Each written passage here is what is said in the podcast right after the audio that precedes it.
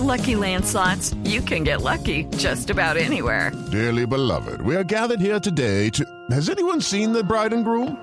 Sorry, sorry, we're here. We were getting lucky in the limo and we lost track of time. No, Lucky Land Casino, with cash prizes that add up quicker than a guest registry. In that case, I pronounce you lucky.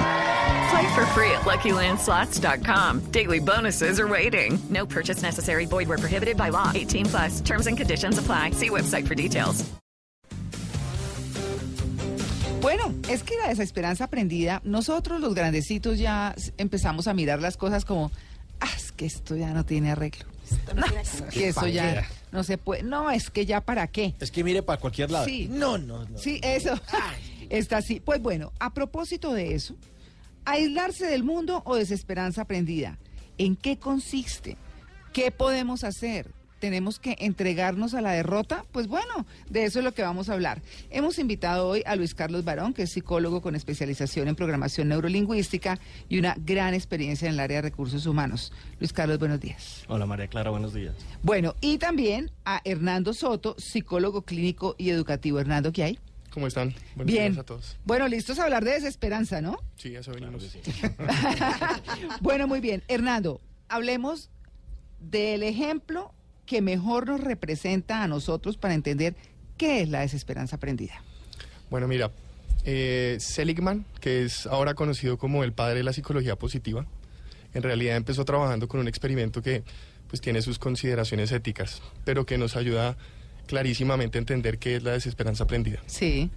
Ese, experimento consistía en poner dos perros eh, suspendidos para evitar que escaparan y los, los conectaban a un electrodo que les daba unas descargas eléctricas. ¿Cómo así los colgaban? Sí. Ah, no. Sí, porque si no, el perro escaparía apenas sintiera la electricidad. Ah, ok. Y a uno de ellos solamente le daban la oportunidad de con el hocico parar esa descarga eléctrica. Ajá. Al otro no. Uy. Entonces este eh, eh, experimentador empezaba la carga, la descarga eléctrica y el perro que tenía la posibilidad de pararla con el hocico terminaba aprendiendo que esa era la forma de escapar de, de la electricidad. Mm. El otro, a pesar de que imitaba o tal vez intentaba hacer lo mismo, por más de que presionara la palanca, nunca podía quitarse la electricidad de encima. Ay. Entonces eso generó dos aprendizajes. En el perro eh, que tenía la posibilidad de, de- de oprimir el- el- la palanca, pues aprendió a que podía escapar de, de eso negativo que le pasaba. Y el otro eh, aprendió la desesperanza. Entonces el otro, por más de que oprimía la palanca, lo único que aprendió a asociar es que su eh, comportamiento no puede eh, generar ninguna consecuencia, que Ya. tiene que permanecer. Aguantarse la aguantar, cosa. eh, en la descarga hasta que el otro haga algo, hasta que otro haga algo. Oye, eso suena muy triste. Muy triste. Pero entonces eh, tenía una segunda fase. La segunda fase es ponían al- a, a los perros ya de manera individual en una especie de caja. La mitad de la caja estaba electrificada, la otra mitad no. Entonces eh, apagaban la electricidad, ponían al perro en la parte electrificada, prendían la electricidad y el perro que aprendió a escapar eh, podía saltar una pequeña barrera hacia el otro lado de la caja que estaba sin electricidad. Ah. Pero pues creo que queda claro que no podía ser el otro perro. El otro Se perro aguantaba.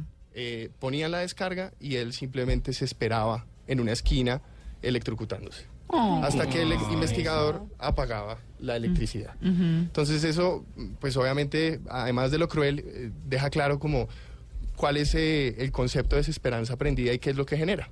Claro. Por un lado, genera eh, impasividad o, o inmovilidad, perdón, eh, indefensión.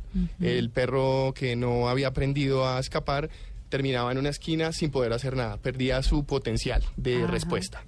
Y por otro lado, eh, estos perros eh, en investigaciones posteriores, eh, se- digamos que se determina que pierden la capacidad de leer el contexto y de verse a sí mismos. O sea, el afectado, el perro sí, el afectado. perro afectado. Perdía Ya. esas dos capacidades, Sí. de hacer algo y de, de poder eh, leer el contexto en el que, en el que estaba. Ya. Entonces, si trasladamos un poquito eso al contexto eh, más humano, pues eh, digamos que la vida es mm, por un lado muy bella, pero por otro también reconocemos que la vida, la vida está llena de cosas difíciles para todos. Para todos, sí. Cuando nosotros sentimos que muchas cosas nos pasan, entonces pues podríamos entrar en desesperanza tal y como este perro. Y las dos respuestas a nivel humano son, pues por un lado, eh, la indiferencia. Eh, generamos indiferencia ante, ante, ante la realidad porque percibimos que es muy dura y que nada de lo que hacemos va a funcionar. Y por otro lado, eh, pues nos quedamos quietos, nos quedamos como esperando a que alguien haga algo, como ese perro esperaba que el de al lado le quitara eh, la electricidad. Como delegando. Delegando ¿Sí? la responsabilidad, sí. Es, digamos que es un comportamiento muy particular de personas que entran en depresión. Ah, muy bien. Sí. Bueno, aquí yo le preguntaría a Luis Carlos entonces, ¿cómo está la sociedad hoy en eso? En el tema, por ejemplo, hablemos de nosotros los colombianos, pues estamos acá. ¿Cómo estamos en términos de desesperanza aprendida? Pues mira, creo que al crecer en un país como Colombia, donde eh, las personas de más de 30 años vimos un país en guerra todas nuestras vidas, siempre crecimos pensando que alguien más debe solucionar esto. Siempre crecimos, digamos que con poca esperanza en Con que... un conflicto complejísimo. con un conflicto muy complejo Mm. y que además eh, nosotros las personas, di- digamos que estamos en las grandes ciudades, si bien lo vemos desde lejos, nos vamos volviendo indiferentes. Entonces lo que pasa en el campo ya se nos vuelve paisaje, No nos toca, sí. no nos toca. Y el tema es que no creemos que algo pueda pasar. La- el punto es que si, nos, si desde nosotros mismos no empezamos a generar una conciencia diferente, efectivamente la vida se nos va a pasar esperando que alguien haga algo por nosotros. Les voy a poner un ejemplo muy de actualidad y es el tema de la corrupción. Ujú. El tema de la corrupción, siempre, siempre aquí hemos hablado mucho de eso. Y lo decimos muy abiertamente. Oiga, pero nosotros, ¿por qué tan pasivos? Entonces, ¿sabe que me, me estoy sintiendo como el perro electrocutado? Me quiero decir.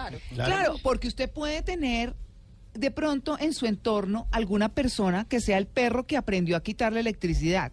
Y entonces denuncia, y entonces, ¿no? Así como está el periodista que está en Caucasia, que no sé si ustedes vieron el, el reportaje en el tiempo, que está supremamente amenazado, que ya casi ni lo- nadie lo puede saludar, porque las BACRIM y los políticos corruptos de allá y demás, denunciado. claro, por todo lo que ha denunciado, pues asesinan al que siquiera lo salude. O sea, tiene un entorno muy complejo y muy difícil.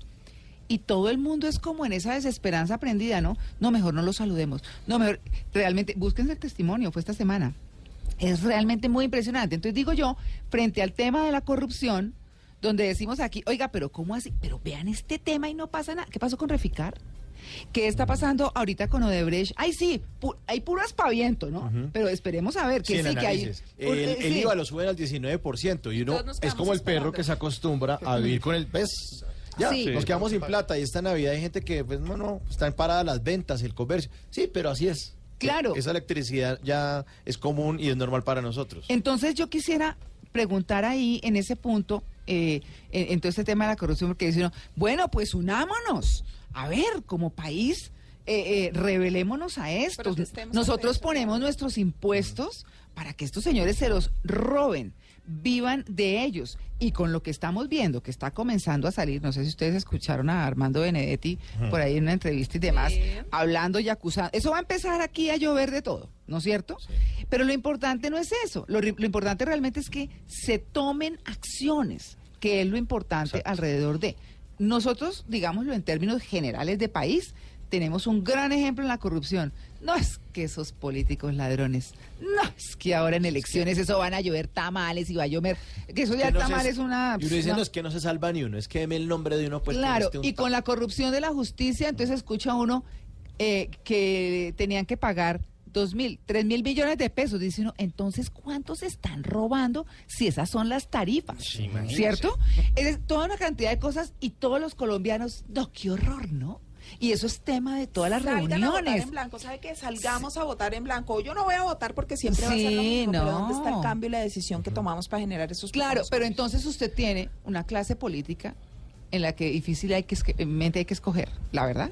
Entonces usted dice, no, pues votemos por el menos, El menos peor. peor, ¿Cómo claro. así? ¿Cómo así? Se necesita que salga gente buena distinta. O sea, no es que en el mundo no haya corrupción, la hay y mucho. En todos los países. Todos los países del Pero mundo, es que en unos se roban algo. Aquí se roban todo, Todos. Ala. Sí, sí, sí. ¿En serio? Y, y la justificación es, no, es que se roba menos. Entonces, Sí, Entonces votemos por el que roba No, menos. Y, y- y mire, yo no sé si está bien o está mal, digamos que voy a contar algo personal, y es que en las pasadas elecciones, que era o Santos o Zuluaga, el sí o el no, entonces la gente, no, no, hay que votar por Santos, porque yo no soy partidario de ninguno de los dos. Entonces yo dije, no, pues voy a votar en blanco. Porque blanco, es que yo sí. prefiero tener mi conciencia tranquila. Porque desde que yo esté tranquilo y desde que yo en mi casa y en mi diario vivir genere acciones de cambio, pues creo que así más bien como que cambió el mundo. Miren, entonces, en todo este conjunto que hemos visto de todo, donde si uno mira a Colombia, yo no sé si ustedes están de acuerdo,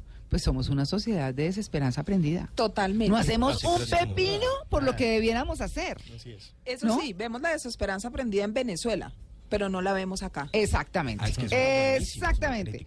Entonces, ¿cómo ven? Es decir, cuando uno dice, ¿cómo vamos a solucionar esto? ¿Qué va a pasar? Eh, hay países donde hay pena de muerte, por ejemplo, Corea, que es un gran ejemplo, eh, eh, frente a la corrupción.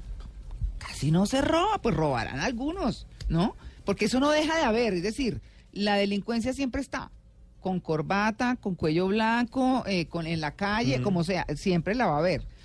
Pero, pero hay sociedades que son específicamente responsables de lo que hacen frente a esto. ¿Ustedes cómo ven esa situación acá en Colombia? ¿Cómo ven a Colombia? Yo creo que hay dos cosas. Una es que eh, hay un investigador que habla de unas dimensiones culturales, se llama Gerd Hofstede, eh, y habla de una muy mm, que viene muy al tema de lo que estamos hablando y es la distancia del poder. Ajá. Acá en Colombia nosotros sentimos que por más que salgas a votar, que por más que pase lo que pase, nuevamente lo que hablamos, Sí. nada va a cambiar, no hay esperanza. Y la otra dimensión de la que le habla es de una dimensión individual versus colectiva. Creo que Colombia es un país que cuando se une puede lograr grandes cosas. Los ejemplos, eh, digamos, positivos más cercanos fueron el Mundial de hace tres años, la visita del Papa, donde en verdad se sintió un cambio Sí. colectivo y un positivismo diferente en la sociedad. Y si nos acordamos, por ejemplo, eh, para reunirse uno contra las cosas negativas, en su momento, eh, la marcha, La marcha contra la las paz, FARC. sí. Claro. Eso yo, es se decir, eso sentía- uno casi lloraba caminando, en serio. Sí. Sí, Ah. pero son esos pequeños casos donde los colombianos nos hemos unido. De resto, vivimos en nuestro día a día más pensando lo que hablábamos, que alguien más decida por mí, las cosas no van a cambiar, hay que votar por el menos peor porque no hay una, una luz de esperanza. Aquí hay, digamos que yo, yo pensaría que la, la solución o digamos la, la, la- la respuesta podría girar en torno a, a dos dimensiones. La, Sí. la primera es una dimensión más cultural. Generar cambios culturales es muy difícil. No, es, muy es un tema de generaciones. Sí. Eh, y eso es lo que inmediatamente a mí vuelve y me hace sentir desesperanzado. Entonces, si esto se va a durar tanto, pues entonces que lo hagan otros. Sí. La otra forma de ver el tema es viéndolo desde el aspecto un poco más interno propio, el, el- el- el de cada ser humano. Sí. Y ahí sí que la dimensión de, de lo que tú puedes hacer cobra, eh, digamos, otro tamaño. Y es que siento que cuando, cuando piensas que lo que tienes que hacer eh, tiene que unirse con la voluntad de otros, Sí. entonces estás pensando en un cambio muy grande, ahí no te dan ganas de hacer nada. Pero cuando empiezas a darle poder a tus propias acciones, a lo que tú desde tu contexto más eh, próximo puedes hacer, entonces parece ser que la expectativa es menos ambiciosa y por ende, eh, pues eh, lo que tú puedes hacer eh, pues, cobra más poder. Bueno. Entonces creo que es pensar un poquito más en, en que, qué puedo hacer yo en mi contexto Es- cercano. De eso quiero hablar más adelante. Listo. Ese es el punto, porque ahí es donde entonces tenemos que entrar en una conciencia colectiva de ver de, desde nuestro propio puesto qué podemos hacer. Es fundamentalmente eso. 8 y 28, no, 8 y 29, ya regresamos. Estamos hablando hoy de la desesperanza aprendida de aislarse del mundo o hacer algo, o hacer algo que es lo que a lo que los estamos invitando hoy y tenemos dos invitados, por supuesto, que son Luis Carlos Barón, para quienes están llegando a sintonía, que es psicólogo con especialización en eh, programación neurolingüística y gran experiencia en recursos humanos, y Hernando Soto, que es psicólogo clínico y educativo. Hernando, ¿cómo está Colombia hoy entonces? Pues yo pienso que dividida un poco. Eh, yo pienso que de- depende bastante de- de si miramos el tema a la luz de las generaciones. Estamos hablando de Colombia, claro, de nosotros los colombianos, sí, sí, claro. por supuesto, caso, ¿cierto? sí. Sí. Yo creo que eh, nosotros, eh, aquellos que giramos en, en- en, digamos, en torno a la edad de 30 a, a 50 años, es- estamos desesperanzados, como, como, lo, como lo decíamos. Y estamos eh, viendo una generación un poco más joven, eh, esos que llamamos millennials y centennials, Sí. Que yo pienso que tienen una conceptualización diferente de la, de la desesperanza. ¿No, la- no la han aprendido? Yo creo que no. Yo creo que pues, pe- es algo que construíamos con, con Luis en, en- en días pasados o en nuestras tertulias pues, personales. Sí. Eh, y yo creo que ellos no han aprendido la desesperanza, sino que la están un poco heredando, ¿no? Ah. Yo, yo creo que yo creo que nosotros eh, eh, que estamos creando las nuevas generaciones, bueno, yo soy educador. Sí. Eh, creo que estamos de alguna forma eh, contagiando a las nuevas generaciones de esta desesperanza y pues la verdad yo, yo tengo una visión más bien esperanzadora. Yo creo que ellos a veces desde la rebeldía Mm. eh, logran oponerse y, y seguir pensando que esto es posible. Digamos que a nivel de generación nosotros crecimos en un, en un ambiente que no era todavía globalizado. Ahora todos estamos globalizados. Pero, pero ellos están creciendo, yo pienso que en un, en un contexto mucho más amplio, donde la esperanza tal vez es más fácil de encontrar. Claro, y tiene que ver toda la información que ellos reciben, o sea, estamos viendo que es un mundo globalizado, ellos tienen acceso a cierta información y no solamente se quedan con lo con lo negativo que estamos transmitiendo todo el tiempo y lo que nosotros les estamos heredando, sino todo lo contrario, ellos salen a buscar ideas positivas en toda esa información que los circunda, digamos. Así es, así es. Yo, yo pienso que el, el acceso a la información pues cambió también inclusive eso, cuál es la postura frente a la esperanza, cuál es la, la postura frente a, frente a lo que yo puedo hacer con mis acciones. Nosotros teníamos un rango de, de- de consecuencia demasiado pequeño. Nosotros pensábamos que lo que nosotros hacíamos solamente iba a impactar a los que estaban alrededor. Ellos demuestran, no solamente piensan, sino demuestran cómo una acción aislada en redes sociales puede volverse viral Claro. y Claro. cómo pueden contagiar positivamente pues eh, no solamente su comunidad sino la comunidad global. Claro, Claro, es donde uno entonces empieza a preguntarse, bueno, ¿y hay algún experimento que nos muestre que hay una solución? Eh, y, en el sentido de qué? De que, bueno, empecemos a hacer algo nosotros mismos, ¿cierto? Que es un poco la idea de este programa, que la gente se lleve algo puesto y que, y que comience por algo. De, y creo que la responsabilidad de los medios de comunicación es esa, lograr que las sociedades hagan, eh, emprendan y pretendan ir cambiando cosas que sabemos que no van a cambiar inmediatamente, pero bueno, hay que comenzar. Sí, exacto. Hay un otro investigador que se llama Phil Zimbardo, que en, más o menos en 1971 hizo un experimento con 18 estudiantes de Stanford en una cárcel. Los dividió y nueve eran carceleros y nueve eran eh, reos o presos. Sí. Que, digamos que el que se exacerbó de esta investigación que Bueno, pero que el que quería demostrar en el en el él experimento. lo que quería mostrar es que personas buenas, por así decirlo, gente de, de buenas intenciones, en determinados contextos o situaciones, puede volverse la persona más mala del mundo. Y Ah. viceversa. Ajá. Que es lo lindo que sale de todo este experimento, que al final la investigación cambia. Él la veía como un punto, digamos, negativo, donde quería probar como esa maldad que podemos tener los seres humanos. Sí. Y al final lo que resulta saliendo es, eh, es un tema muy diferente. De hecho, él ahora tiene eh, una página para pequeños héroes, por así decirlo. ¿Qué resultó de la, del estudio? Digamos que el, el resultado que, no a nivel científico, sino a nivel comportamental es eso, es creo que tú siempre vas a poder decidir. Y tenemos, cuando hablamos de desesperanza, que retomar esto un poco, y es que siempre lo estamos viendo desde un punto muy negativo, pero solo el ser humano, en su libre albedrío y en su voluntad, puede decidir cómo va a comportarse en determinada situación, así sea la situación más difícil o más negativa que tenga en su vida. Pero, ¿qué ocurrió exactamente en el Exacto. El experimento lo que demuestra es que los, las personas que eran guardias, pues claramente O sea, un grupo de estudiantes ¿Y dijeron, los "Ustedes son guardias, ahí- guardias". y ahí eran los buenos? ¿O En teoría cómo? eran los buenos, Ah, pero claramente tenían poder. Y al tener poder, empiezan a extralimitar sus funciones Claro. y terminan desnudando a los otros, bañándolos con agua fría. Se sale como ese. e- ese Animal de adentro. Exacto. Sí. Ese, yo puedo, y si puedo, pues yo voy a hacer hasta donde me lleguen los límites. ¿Y quiénes eran esos ma- supuestamente malos? A ver, digamos, tenemos a un lado los, los guardias. Al otro lado estaban quiénes, qué perfil tenían. Digamos que todos eran estudiantes, eran Ah. 18 estudiantes de la misma clase, Sí. que fueron divididos unos a ser guardias, que en teoría debían cumplir las reglas y hacer que las cosas pasaran, y los otros nueve eran los, los presos. ¿Qué pasa? Que los presos también, al sentir el maltrato de los guardas, empiezan pues a generar cada vez más comportamientos violentos, más acciones, eh, digamos, de rebeldía, y se da esa lucha entre el, entre el bien y el mal en el experimento. Oiga, qué bueno, porque esos señores políticos que nos están oyendo, me parece buenísimo en los términos de corrupción, porque lo- algún día nos vamos a tener que aburrir de que sean tan descarados, Claro, ¿cierto? claro. Pero eso claro, también claro. es un experimento que demuestra que el poder enloquece. Yo me doy cuenta de Claro. eso, ¿no? Entonces dice, pero este tipo de Madoff, el que se robó tanta plata en Estados Unidos, que era multimillonario, dice, pero ¿qué necesidad tenía si ya era millonario? Claro. Pues porque seguramente cuando uno está en ese, en, eh, allá en la base de la pirámide del poder y está uno ya sentado en el trono y diciendo yo soy el que tiene el poder, puedo hacer esto y esto y esto y esto,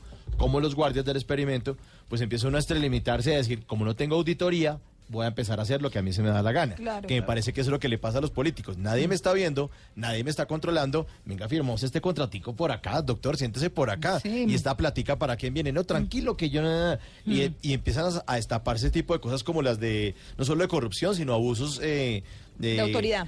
De autoridad Sí. y además cosas que tienen que ver con la, con la, bueno, los escándalos de las mujeres de abuso sexual. Ah, claro, ¿no? claro, todo. Entonces sí. está el superproductor de Hollywood que tiene todo el poder, porque si, si yo, yo decido que es quién se convierte en estrella de Hollywood y quién no, y quién va a tener estrellita en el Paseo de la Fama y quién no, pues yo empiezo a extralimitar y hacer lo que a mí se me da la gana. Hasta que, bueno, salen los escándalos y dice, ves, resulta que este tipo, eh, Harvey Weinstein, Sí. eh, está usando de muchas mujeres y nadie lo ha confesado. Y las mujeres se volvían eh, las reas y el tipo se volvía el carcelero. Claro, tal cual, Luis. En, en ese momento ya en el que se empieza a generar el cambio, cuando se empieza como a crear esa teoría de esos pequeños héroes que son los que van a, granda- a cambiar grandes cosas y no esperar esos grandes héroes que realmente pues yo tengo que convertirme en ese pequeñito y no en el grande. Y es que allá va todo un poco eh, y es la forma en que nosotros podemos percibir la situación. Sí, claro. Tú puedes percibir que efectivamente puede que no hagas nada y nada cambie y todo sigue igual, como puedes activar algo dentro de ti y decir, si yo no empiezo a cambiar, las cosas nunca van a cambiar. Si tú Claro. cambias en ti mismo, así sea un poco, cambia tu percepción de, de la realidad.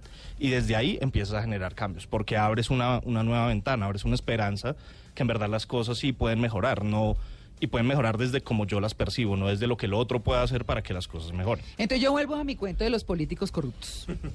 No, porque eh, sí, pues o sea, de- tal vez yo sola no puedo hacer nada y muchas cosas, eh, más allá que con mi buen comportamiento y con influenciar a mis hijos, que la responsabilidad de uno como papá es entregarle a la sociedad unas buenas personas, porque de eso se trata, ¿cierto? Para ir logrando todas estas cosas. Pero uno, cuando uno vuelve con el tema de los políticos, pues claro, y si uno mira que entonces Moreno está ya amenazado de muerte, porque ¿cómo será la cosa de tenaz? Y a las personas que involucra, que ya el señor tiene la vida en riesgo. El periodista. Eh, claro, no, no, no. eh, El Moreno, el exfiscal- el de, Ah. anticorrupción. Ah, Gustavo Moreno. Eh, sí, el anticorrupción corrupto, ¿no? Ese.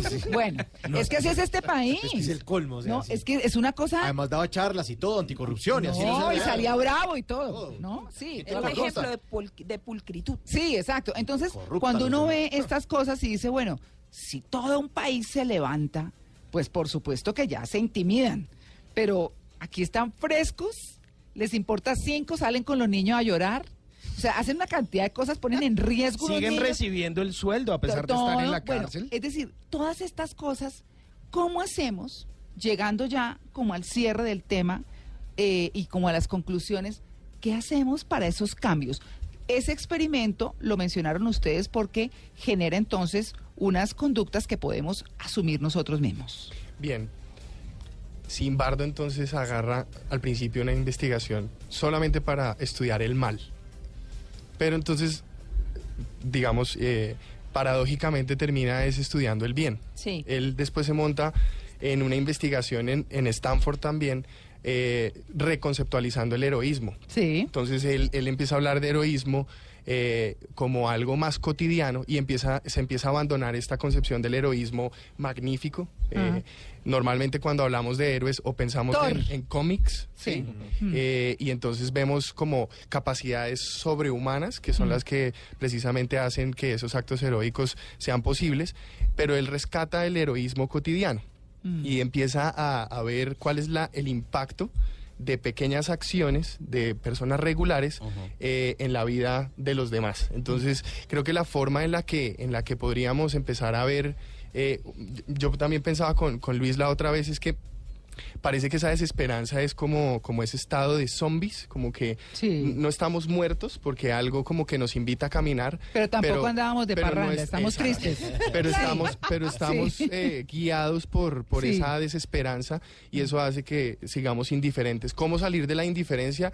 Yo pienso que lo primero es, como lo decía la canción, es, es, es ir en contra de, de- de esa como de, de esa impavidez en la Sí. que vivimos, empezar a ser consciente eh, y tratar de ser, digamos, bien entendidos, rebeldes un poco frente, frente a la realidad, frente al poder. eh, y, y frente y frente a, a las acciones negativas de otras personas que, que estando cerca de pronto eh, aprovechan ese poder. Entonces creo que lo que hay que hacer es volver a rescatar el poder de lo simple, de lo pequeño, eh, y empezar a, a generar acciones que a pesar de que sean pequeñas, puedan salvar eh, o mejorar eh, Mm. la vida de las personas que nos rodean. De esa forma nos convertiríamos de alguna forma en, en- en pequeños héroes. Eh, si, si pensamos Claro. que salimos a la calle eh, queriendo hacerle el día mejor a alguien, eh, y, y no solamente eh, yo estoy haciendo eso, sino como, como decía Luis en algunos momentos, como en el del Mundial o en el del Papa, la gente se acuerda de ser buena. Sí. Entonces esos verdad que yo era buena Sí. persona? sí, po- sí podía ser buena persona. Yo, Sí, no, sí. yo no me acordaba. Si, si muchos de nosotros empezamos a hacer eso, cuando tú lo sumas es cuando los cambios culturales empiezan a suceder.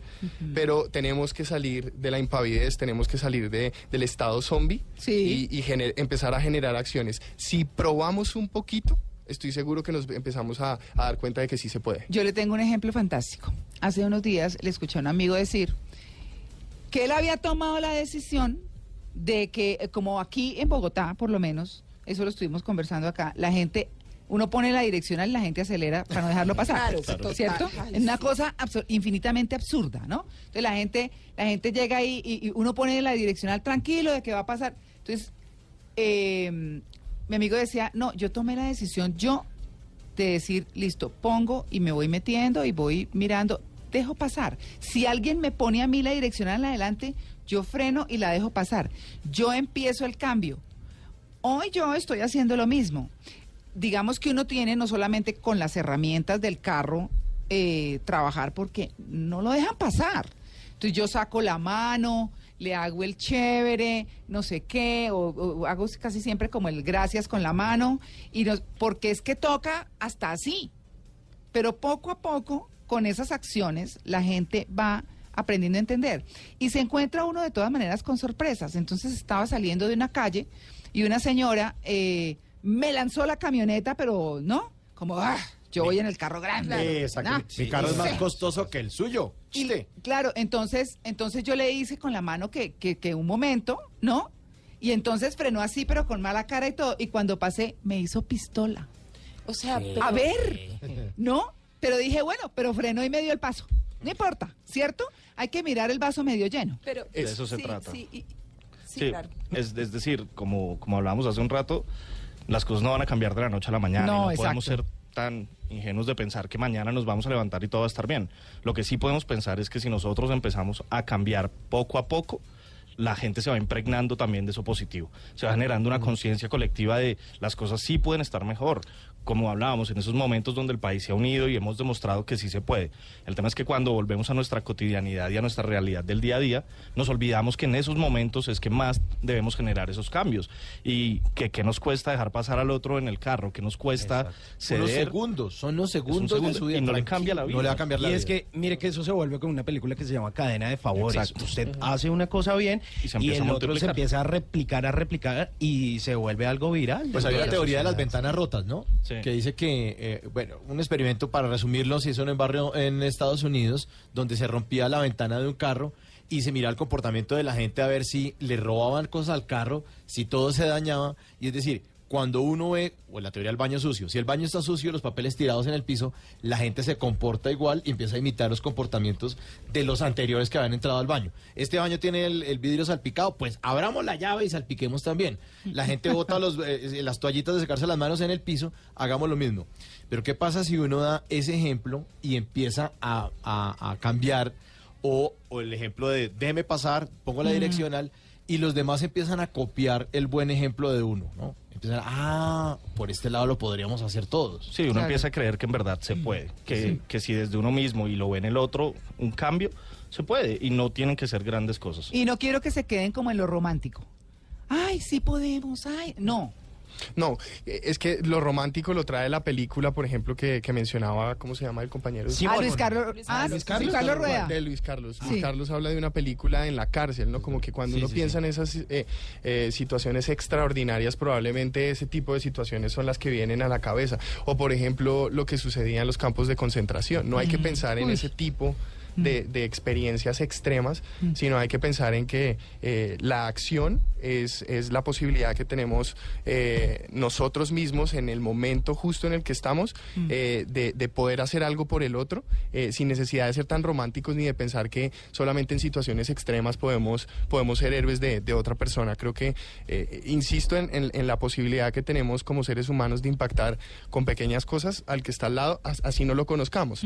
Seguramente va a empezar a pasar eso de que así como si yo me contagio del negativismo de mi compañero de trabajo, si yo llego eh, un poco paradójico, feliz el lunes en la mañana, eh, pues eso va a generar un cambio. De hecho, esa podría ser una invitación muy puntual. Lleguen mañana con mejor cara y miren a ver qué pasa. Efecto Claro. espejo, sonreír Sí. y que el otro lo ve sonreír y lo ve feliz y va a ser exactamente Pero lo mismo lleguen a mañana igual. y, eh, y el martes y el miércoles Y el jueves y el viernes y, y Que sea un propósito de vida. Sí, Con eso nos buenas vamos. acciones. Ajá. Y pensar, pensar que las cosas van a cambiar si cambias desde ti mismo. Claro, es que con no, no uno, generas nada. acuérdense esa norma popular de todo suma. Ay, es que usted vende muy barato. No, pero venga, sumemos y verá todo lo que vende para que vea que son Claro. las ventas que hacen los almacenes en descuento. Entonces, obviamente, pues tienen ahí eh, eh, lo que se, eh, ¿cómo se llama? Mm, ventas por volumen. Entonces, lo que necesitan es salir de un poco de cosas, tener una ganancia, así no sea tan grande, pero ventas por volumen, pues haga- tengan acciones por volumen. Sí, al final cuando ¿Cierto? cuadra la caja tiene una gran... venta. Claro. Sí. Entonces, ahí está. Tengo un ejemplo que, que acabo de recordar, es de una de un amigo, de una amiga mía que murió, que era biólogo y él tenía un propósito de sembrar 100 árboles en, en tanto tiempo. El señor muere hace como unas tres semanas. Sí. Ah. y eh, crean un hashtag, no sé, yo, yo, yo no tengo Facebook, pero en Facebook empiezan a, a rodar esos hashtags y la cuenta habla no de 100 que él quería sembrar, sino habla de más de un millón de árboles sembrados. Uy. Solamente, digamos, por conmemorar eh, la muerte de él, pero, a- pero si ustedes lo ven, esa pequeña acción de comprar una planta y sembrarla, pues no se hizo en 100, no, no- ya no la está haciendo uno solo para sembrar 100, sino lo está haciendo millones de personas y van más de un millón de árboles sembrados. Claro, sentir que eres el, el animalito del ecosistema, ¿no? Los Claro. ecosistemas, si falta un animalito se desequilibra. Entonces, cuando uno siente que uno es el animalito del ecosistema, mantiene el equilibrio. Y así se trabaja en sociedad. Bueno, el tema está tan bueno que nos pasamos dos minutos, ¿no? Pero Luis, eh, Luis y Hernando, muchas gracias por habernos acompañado. Ustedes, de verdad, importantísimo. Llévense eso puesto, sus acciones diarias. Y no lo miren desde lo romántico, mírenlo de verdad desde el compromiso de que hay que cambiar esta sociedad. A nosotros no nos toca, a lo mejor, con toda seguridad, pero hay que verla de otra manera. Muchas gracias. Muchas gracias, muchas y volvamos a creer. Nueve y dos minutos.